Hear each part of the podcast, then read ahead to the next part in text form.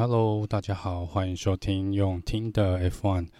这集下来跟大家呃做一下加拿大站的赛前简报。我们会聊一下加拿大站的一些历史，还有我们这一次比赛呢的时间，还有一些赛道的基本资料。那最后会跟大家聊一下呃这几天发生的一些新闻。好，首先呢，呃，就来聊聊加拿大站的历史哦。这也算是在 F1 一个比较历史悠久的一场比赛。那加拿大站呢，最早是在一九六七年在这边举办了第一次的 F1 的比赛。那这次呃第一次的比赛呢，并不是在我们现在这个呃 Montreal 蒙特娄的场地哦。最早呢的比赛场地是设定在现在多伦多的呃算是市中心的外面。然后之后呢，在这个我们移到 Montreal 之前呢，我们会在多伦多还有魁北克这两个地方来交替的举办 F1 的比赛。那最后呢，在一九七八年加拿大站终于跑呃，最后是选择了在 Montreal 的这个加拿大的赛道。加拿大的这个赛道呢，呃，目前啦，呃，也就是说我们在过去总共在加拿大有在三个不同的比赛场地比赛过，然后都是在东岸，都是在比较偏东岸的地方。那这个刚刚有提到的一个魁北克的赛道呢，这魁北克的赛道呢，目前的拥有者就是所有人哦，是呃另外一个很有钱的加拿大人。那我们大家也对他相当相当的熟悉哦，就是 Lawrence Stroll，也就是 Lance Stroll 的爸爸。那他现在是拥有魁北克的这个赛道。那据说啦，在过去呢，他其实一直都有想要，哈、是蛮想要让魁北克这个赛道呢回归到 F1 的、哦。诶，我们不知道他为了这个已经买下了一个车队哦，然后目前自己也有自己的赛道，也曾经比过 F1。也许哪一天我们真的有机会再回到魁北克这个赛道去做比赛。那加拿大这个比赛呢，过去有四次，在从一九六七年到呃现在呢，总共有四年没有在加拿大比赛哦。一九八七年、二零零九年，还有我们过去两年二零二零跟二零二一哦。那这个是唯一的四次我们没有在加拿大举办加拿大比赛。那在前面的最初的四年，一九七八年到应该从从呃蒙特娄的这个赛道开始，在前面的四年呢。呃，这个比赛的场地呢是叫 Circuit de Notre Dame，也就是呃，如果翻中文应该是翻成圣女赛道哦。那这个因为在这场比赛呢，一九七八年的第一场比赛就由加拿大的这个英雄啊，Gilles Villeneuve 啊，他拿下了这场比赛的胜利。那 Gilles Villeneuve 呢，他也是呃我们之前的世界冠军，一九九七年的世界冠军 Jacques Villeneuve 的爸爸。那这个，因为他在这边有拿过呃多次的胜利哦，所以加上了他一直被加拿大人认为呢，就是算是一个 F1 的英雄啦。所以在一九八二年呢，他们正式把这个比赛的赛道改成 Circuit de Gilles Villeneuve，哦，就是用他的名字来命名这个比赛赛道，那一直沿用至今。这个比赛的赛道呢，呃，算是一个。有人说它算是一个街道赛，那其实它只有一部分，它应该算是有一部分是属于街道赛哦，其他另外一部分是基本上是用呃比较呃算是一般赛车场地的模式去设计的，设计出来的，所以它其实是一种有很多人喜欢这个赛道，是因为它是一种综合体哦，它是有高速弯、有低速弯、有上坡、有下坡，然后也有算是比较长的直线哦。然后它最知名的呢，就是在最后一弯第十四弯，它这个呃左弯，呃它的名字呢，我相信蛮多人都听过，叫做 Wall of Champions 啊、呃。如果中文翻是不是翻冠军之墙哦？那这个名字呢是怎么得来的呢？其实这个名字的历史并没有那么悠久，它的历史呢应该是第一次有人提把它呃命名为这个。War of Champions 是在一九九九年的时候，那一九九九年的这场比赛在正赛的时候呢，这座墙呢一口气收掉了三位世界冠军哦，也就是三位世界冠军都是撞上了这座墙，然后退赛。三位分别是照时间顺序：Damon Hill、Michael Schumacher 跟 Jacques Villeneuve，所以有三位的世界冠军在一九九九年。因为过弯的时候呢，右边直接撞上这面墙呢，所以这面墙因此从此之后就被叫做 Wall of Champions。好，那我们接下来聊聊赛道的一些基本资料。我们这次比赛正赛会跑七十圈，然后总长度呢，每一圈是四点三六一公里，一共有十四个弯，六个左弯，八个右弯哦。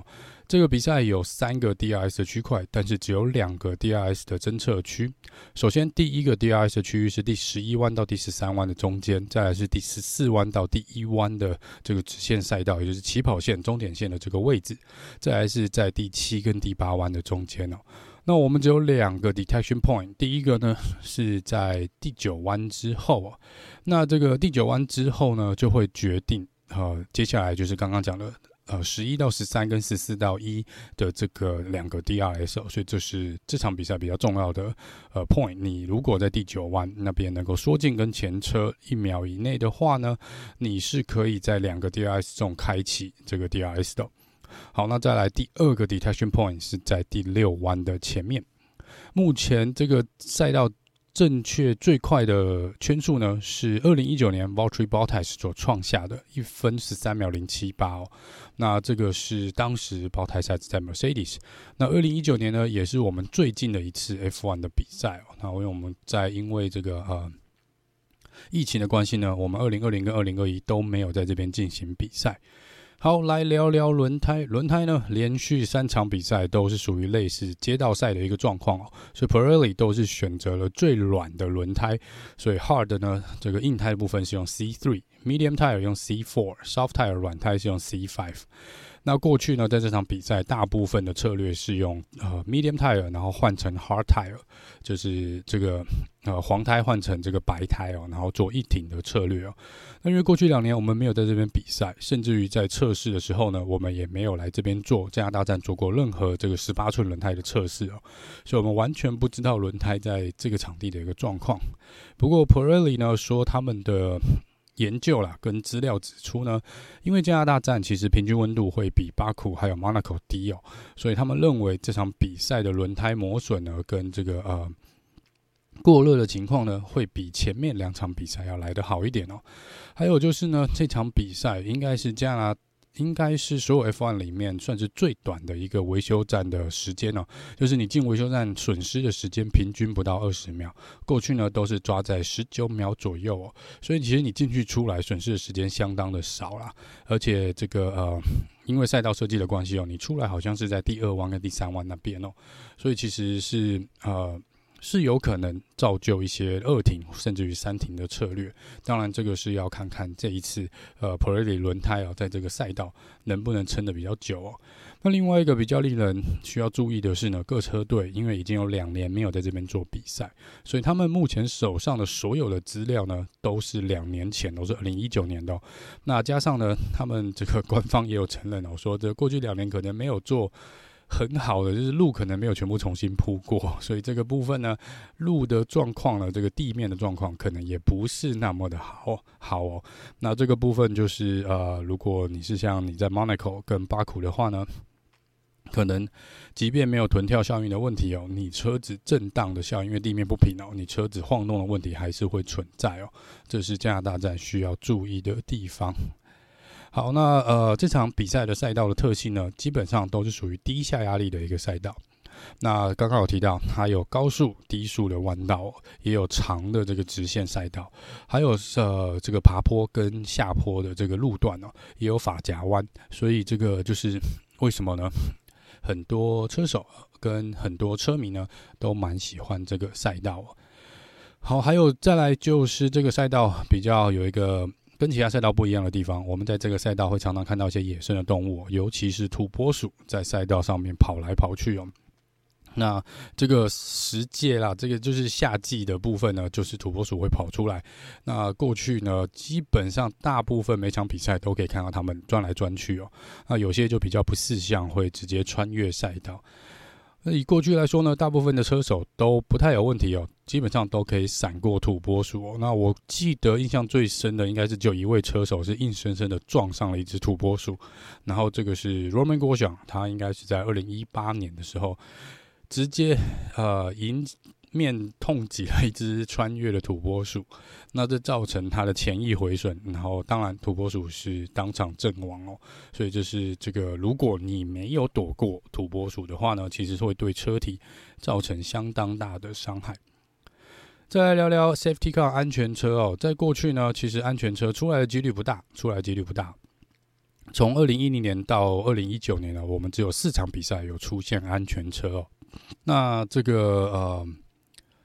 二零一一年呢，但是二零一一年呢，我们就当场那一场比赛，等一下也会聊一下二零一一年。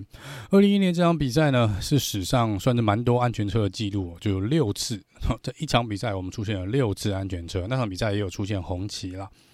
然后再来就是呃，安全车呢，通常出来的地方呢，大部分都跟这个啊。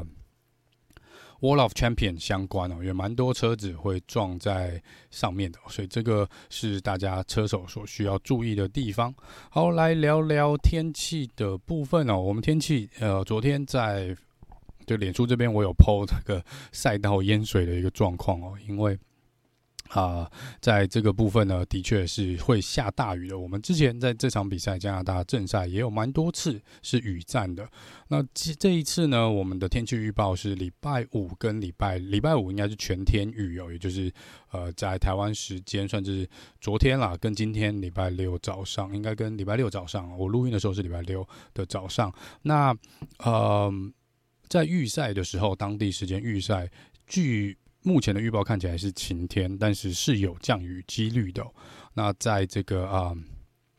周日正赛的时候呢，应该是不会下雨的。但是在礼拜六预赛的时候呢，是有可能遇到雨的。所以这个呃天气的部分呢，是还是有可能有变化的。但是目前看起来正赛是这个晴天，晴天哦。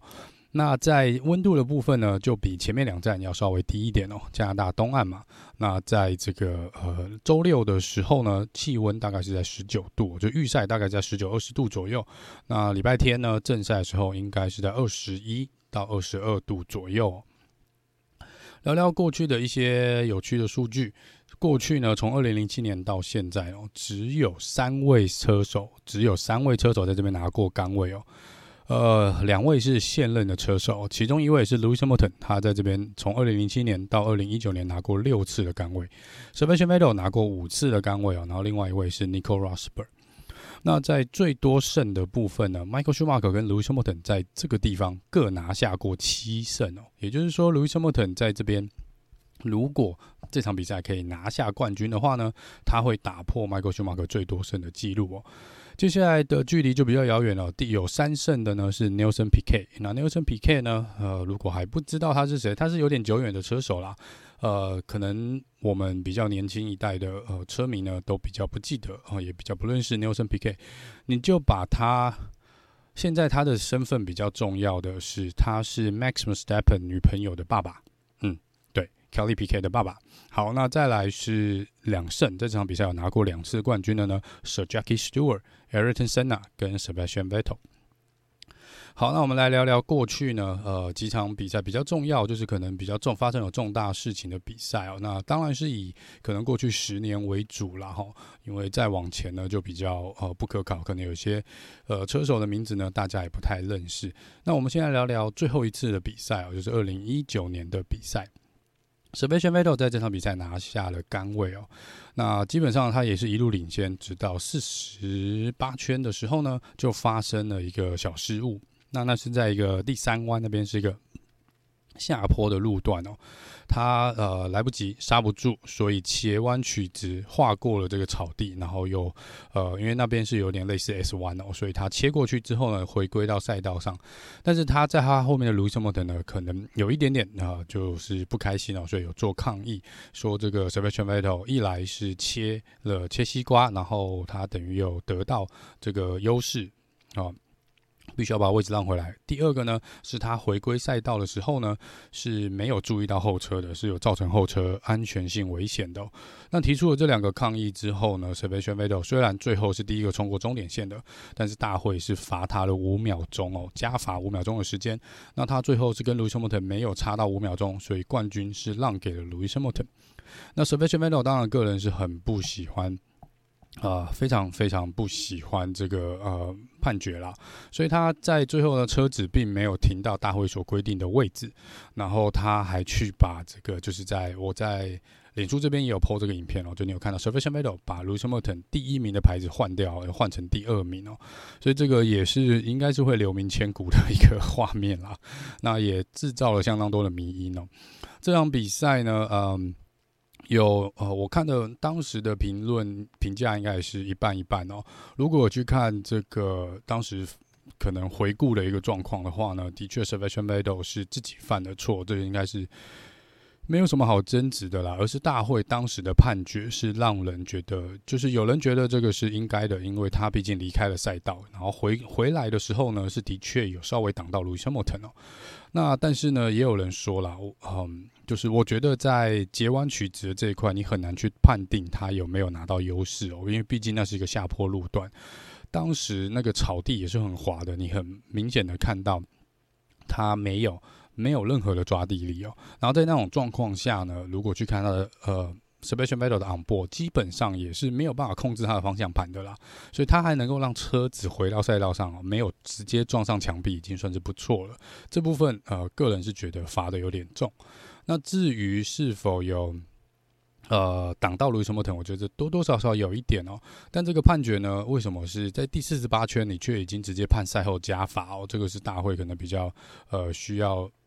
可能有点受到争执的地方啦。总之呢，就是当时就是这个大会当时这个判决其实跟前面之前发生过的一些事件也是不太一致的，所以这个 Seb 呢就比较不开心了。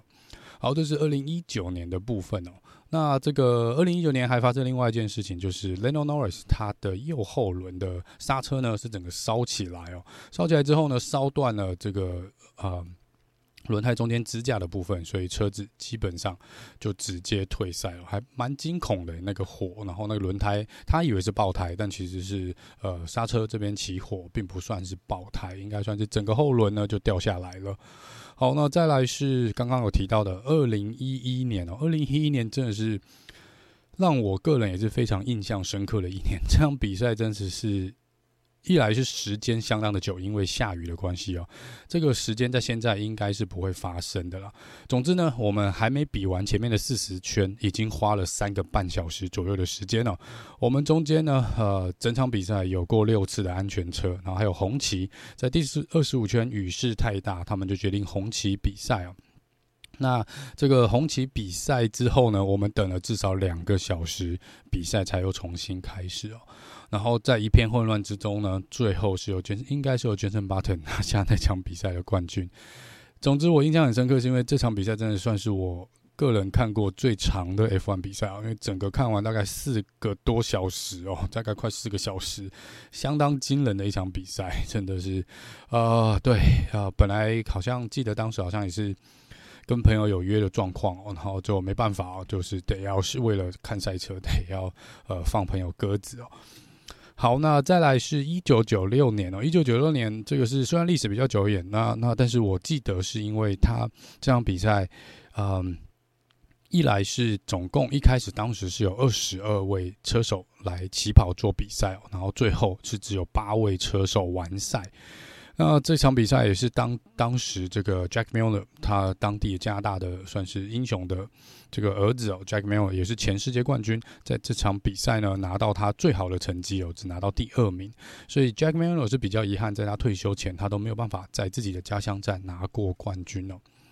好，接下来是二零零七年，二零零七年，呃，这是 Lewis Hamilton 第一次。呃的 F1 的胜利哦，所以在这边对 Lewis Hamilton 也是算意义重大的一场比赛。这场比赛呢，值得一提的呢，应该也是我们 F1 直到现在为止呢，最后一次看到黑旗有 Black Flag，Black Flag。呃，这个 Black Flag 呢，基本上一挥就代表就是立即的失格哦，立即的取消资格比赛的资格。而且这场比赛还有两位车手拿到了黑旗哦。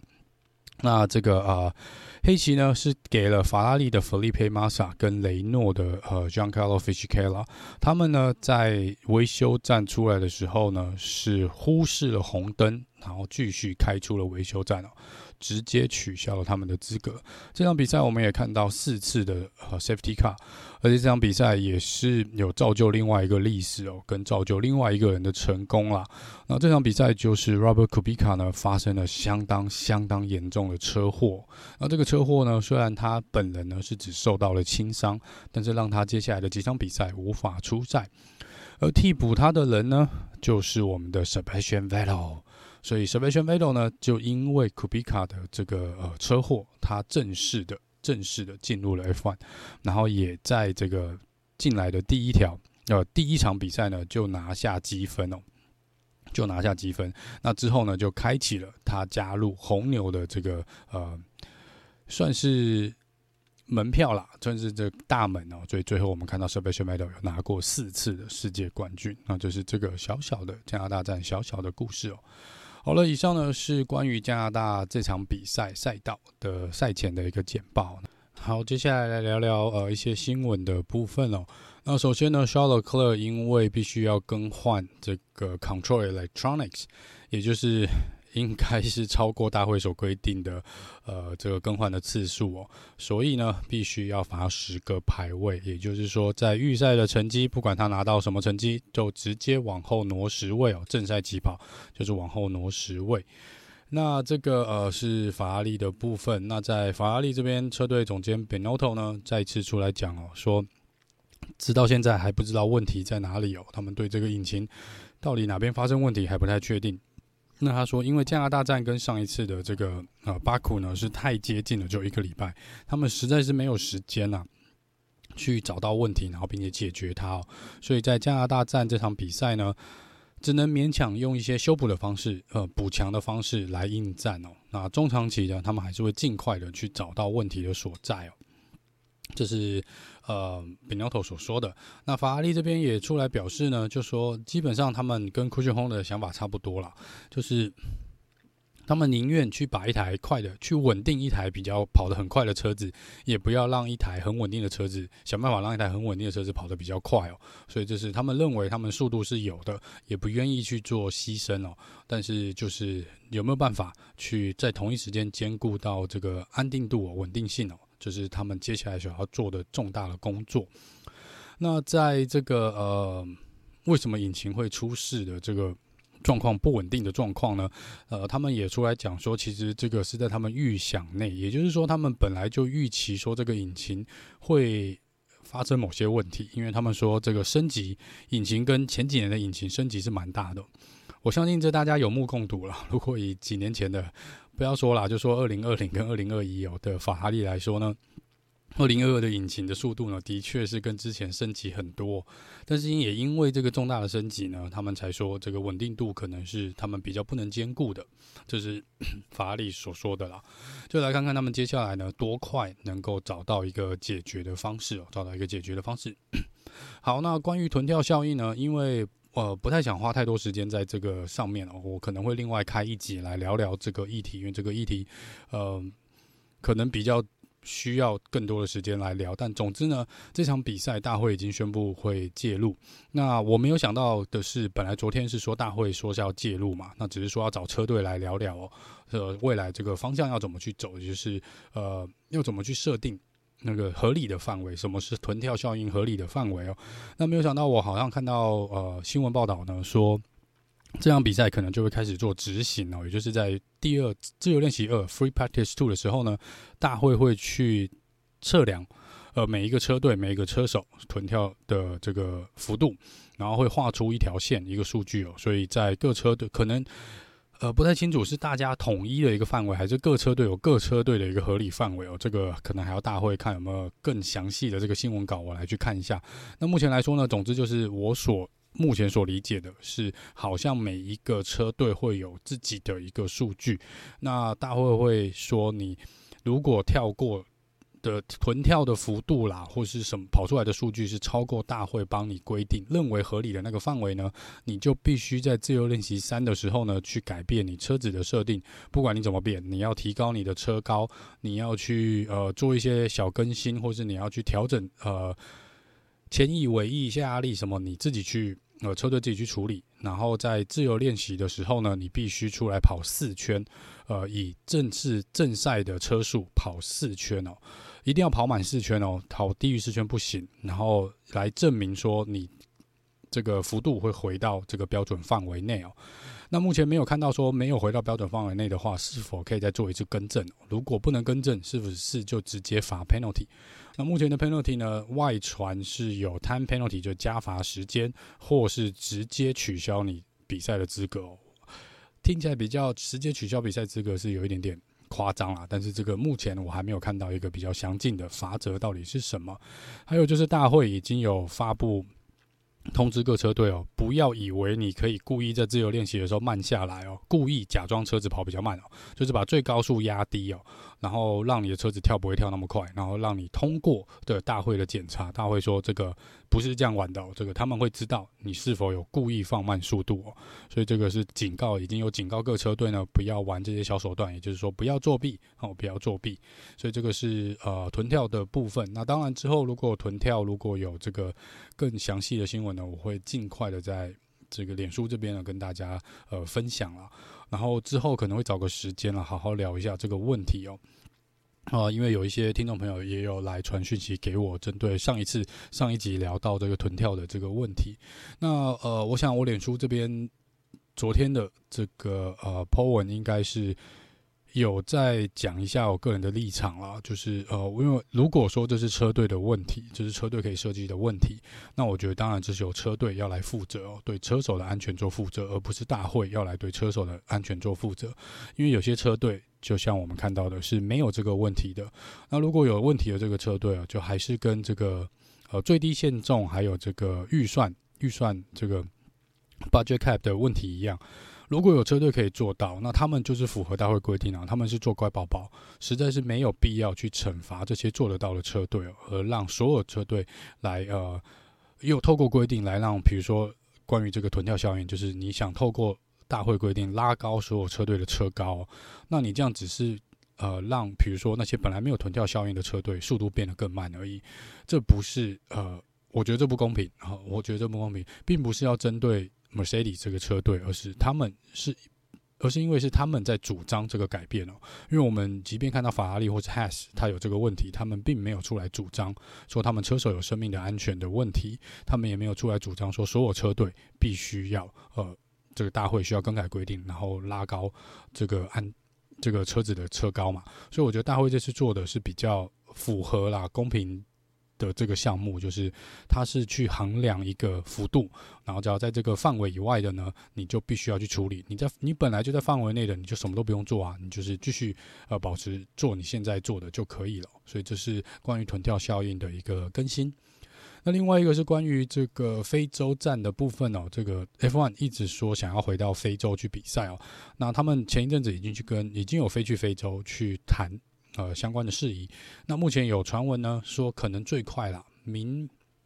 呃明年哦，我们就可以在这个非洲来做比赛。但是目前这边会这样有一个小小的问题，因为在非洲比赛呢就不符合现在大会的规定了，现在不符合现在大会的规定，因为我们比赛已经卡满了。那变成说，你要么就是要放掉其中几场比赛哦，要放掉其中几场比赛，呃，不然就是 你又要修这修改规定哦，把这个增加比赛，你就必须比赛每年的比赛次场次的上限呢要再拉高啦。所以这个应该要拉高，现在有一定程度的困难哦。我们已经开满二十三场了，这个是比较累的。那即便说现在俄罗斯哦没有去比赛，已经算少掉一场哦，那就还得再拿掉另外一场比赛，那这个。之前有传闻说是法国站嘛，也有人说这个标准 Spa 要拿掉，也有人说 Monaco 也要拿掉，哦，所以在这个部分呢，看起来还有的讨论啊。这个非洲站明年到底会不会回归呢？这个还得看看，呃，到时候的状况，到时候的状况。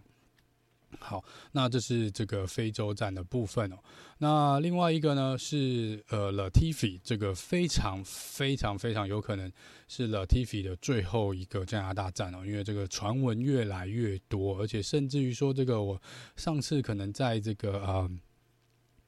Podcast 有提到，呃，他有可能呃 p o d c a s 还是脸书呃这个。奥斯卡皮耶水就是传闻会取代他的人呢，似乎是已经签约了，是已经签约了。那奥斯卡皮耶水呢，在这个呃前一阵子又在他个人的社群媒体呢，又特别的讲说，他 po 了一张图片，应该是 Silverstone，然后说 I will be racing here soon。但是因为他用的字眼是 racing 哦，所以我觉得这个 racing 的部分呢，是不是就代表他要出赛，而不是在自由练习赛出来哦？所以这个部分还有待商榷啦，还有待商榷。呃，这个部分就是如果是 Latifi 的最后一场比赛呢，那很有可能啊。所以我们是不是可以帮个忙呢？让这个呃。尼克·萨蒂菲呢，当这一次 Driver of the Day，这是有网友在 加拿大网友在在期望的啦，哦，在期望的啦，所以这个是不是大家可以帮个忙，看看，我们看看，因为这也蛮好玩的哦。对我个人是觉得也可以试看看哦，那就来看看他的表现啊。如果他有撞上冠军之墙，我一定会投他 Driver of the Day。好了，那这个是以上这集用听的 F1 哦，就是加拿大站这个。呃，赛前报道的部分，那预赛的部分呢？这一次的时间哦，因为是在北美比赛哦，所以我们这次在亚洲这边呢又比较不友善哦，是时间比较不友善一点，所以在预赛的时候呢，应该就是我们台湾时间礼拜天的凌晨四点到五点，那在正赛呢，就是我们周一的凌晨两点到四点，这个呢，如果要上班的朋友们呢，礼拜一又会比较累哦，又会比较累。所以这个部分大家要注意一下哦。那因为这个凌晨比赛的关系哦，我不确定 在预赛我来不来得及起来。正赛应该是会熬夜看了。那如果预赛来不及起来的话呢，我会尽快在第一时间哦，在这个 脸书这边呢跟大家更新一下预赛的状况。也那就不确定会不会做一个预赛的简报哦。好，好，那以上呢就是这集用听的 F1。那我们下次见喽，拜拜。